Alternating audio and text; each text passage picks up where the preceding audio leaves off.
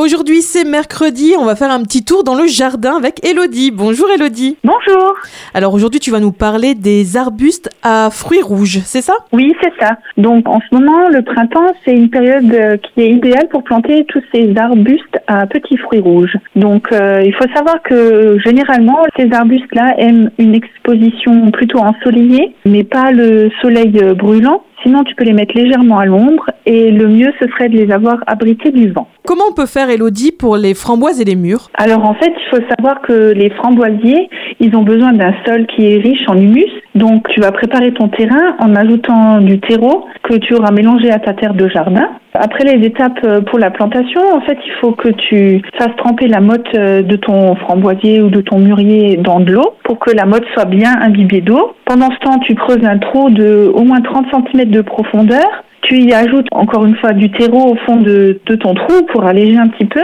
Tu places ton framboisier, tu rebouches le trou en tassant euh, un petit peu autour. Et l'étape finale, c'est d'arroser pour que la terre se colle bien aux racines. Et il y a une petite particularité pour les mûriers, c'est que ça c'est un arbuste qui a besoin d'encore plus de nourriture. Donc là, le mieux c'est de rajouter encore un fumier bien décomposé ou euh, un compost euh, en plus à ta terre que tu auras sorti de ton trou. D'accord, alors une fois qu'il est planté, comment on l'entretient notre mûrier ou notre framboisier? Alors l'entretien c'est assez simple.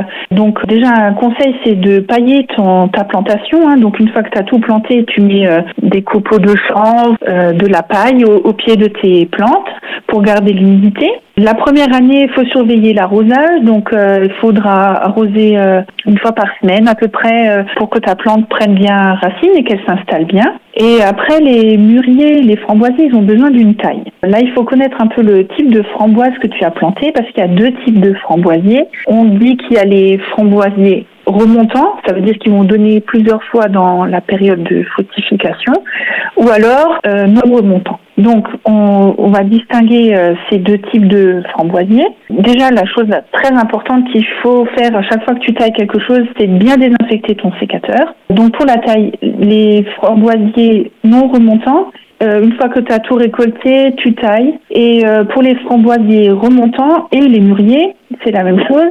Là, il faut tailler pendant l'hiver. Et qu'est-ce qu'on va couper? Eh bien, on va couper les cannes qui ont porté, qui ont eu des fruits dans l'année, parce que ceux-là ne donneront plus de fruits l'année prochaine. Et tu enlèves aussi les cannes qui sont un peu trop fines ou euh, les branches qui sont mortes. Ça, tu enlèves aussi. Alors là, tu nous parlais des mûriers, des framboisiers, et il y a d'autres petits fruits qu'on aime beaucoup, c'est les groseilles et les myrtilles.